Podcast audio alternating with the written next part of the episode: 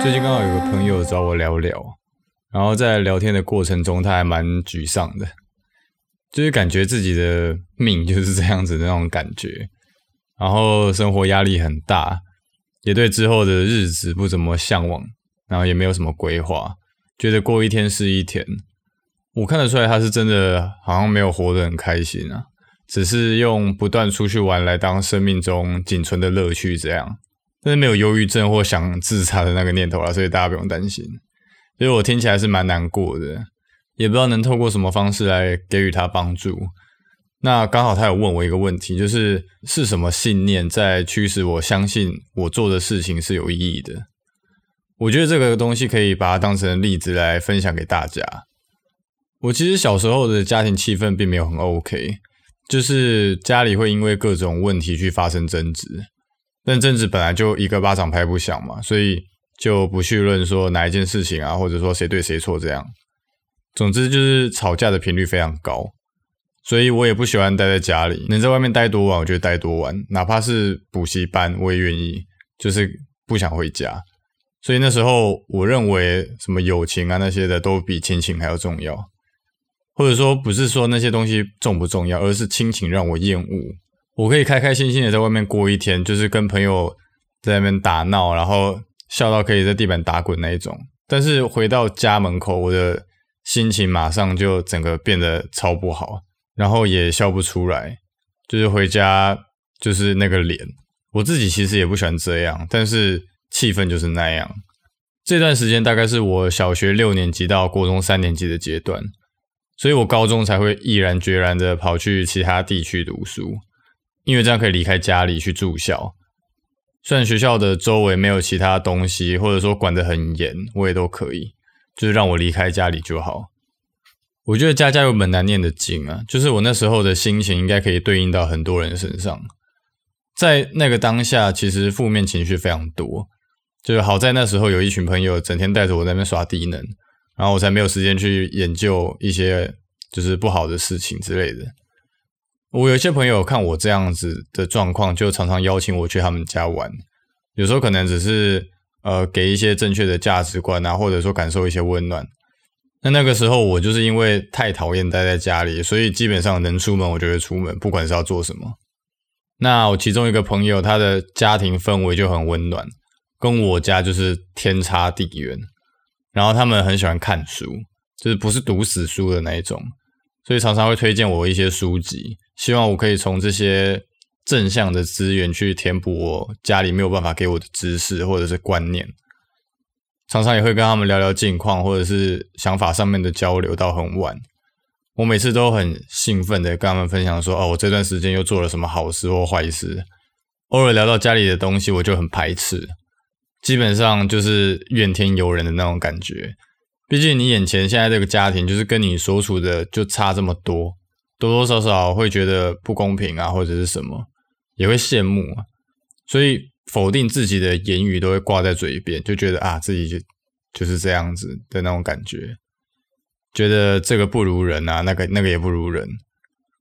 当然，刚开始我那个朋友都会用劝导的方式去希望我不要这样想，然后人生还是很有希望的的那种感觉。但如果有听我前面的东西的人，就会知道说我是很需要被说服的嘛。我觉得这种麻烦，所以只是空的劝导的话，我基本上是很难被动摇的。我就觉得那些东西都只是幸存者偏差而已。所以他就跟我讲了一个他家人的例子，就是他家人在我看来是非常成功的成功人士，就是论事业有事业，论家庭有家庭，是一个非常聪明的人。我以前都觉得我这辈子大概不可能体会那种人生的吧。就觉得是一个人生胜利组的概念，但我朋友却跟我说，他的童年其实不会比我还要好，甚至是更差。我说的不是什么时代背景还是什么，而是一样就是家庭环境的问题。可能他爸爸有时候喝酒打小孩啊，然后反正状况就很糟。实际状况我已经忘了，但是我相信比大多数的人都还惨啊。那我那时候当然就会好奇，说是什么东西让他变成现在这么成功的？我朋友就说，他那时候因为知道家里没办法给他什么资源，或者说什么正确的观念，他那时候只确定书籍里面的内容好像起码不会错，所以就秉持着既然我无法被教育，那我就自己教育自己的这个观念去念书。所以他到后面才养成喜欢看书的习惯，然后间接去影响他的另一半，或者说他整个家庭。所以他们家庭现在根本就是书香世家那种感觉，一进去就一堆书，跟图书馆一样。而因为这样子，所以他现在的知识啊、观念那些东西都是来自于书籍。他除了漫画以外的书都看。我当下听到的第一个感觉是：靠北，这样子到底要读多少书？我又不喜欢读书。但是，嗯，自己再想了一下，就觉得说。他也没有说他喜欢读书啊。刚刚那段的意思不是说只有读书才是唯一正确的路，而是别人没有办法给你，你为什么不能靠自己努力去获取？只是他的方式是读书而已啊。你也可以用你自己的方式来教育自己。这是我第一次感受到独立思考的重要性，还有人定胜天的例子。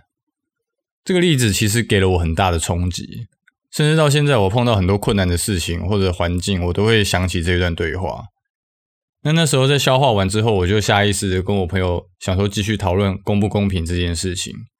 这好像前面有提过，我再补充一下，就是我的逻辑是想了解他当时的心态，跟他转换心境的过程。但我朋友却直接反问我一句说：“你觉得什么是公平的？”那我就整个陷入了沉思，发现好像没有什么事情是真的公平的。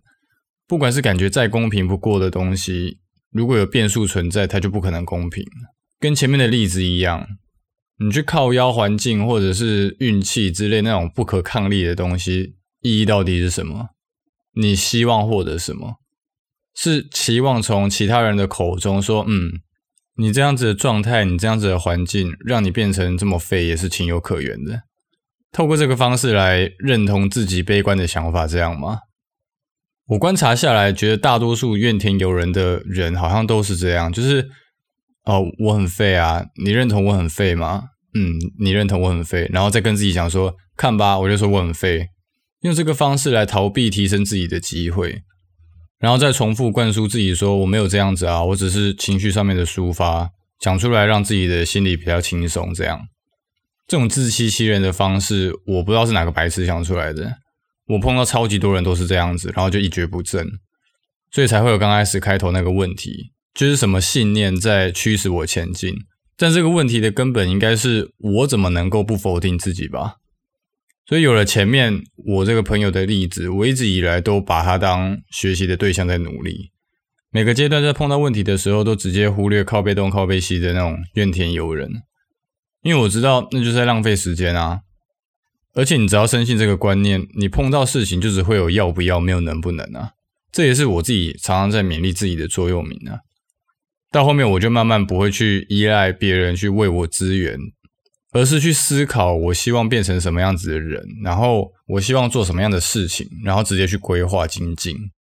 这是需要时间培养跟证明的，因为我也是透过这个方式，一个阶段一个阶段的在完成目标嘛。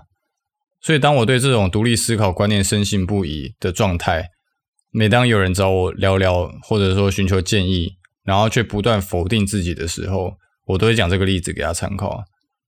如果只是要发泄的话，我是没差，就是听听就好。但是如果是希望我跟他一起去否定昨天以前的事情，那我真的没有办法。因为要比惨的话，有太多人比你更惨的，不是吗？也有很多人的起点比你更差。而且重点是你又不能改变你很惨的过去，但你可以选择你要不要过很惨的未来啊。所以听到这个音频的朋友，这跟年龄、职业什么的都没有关系。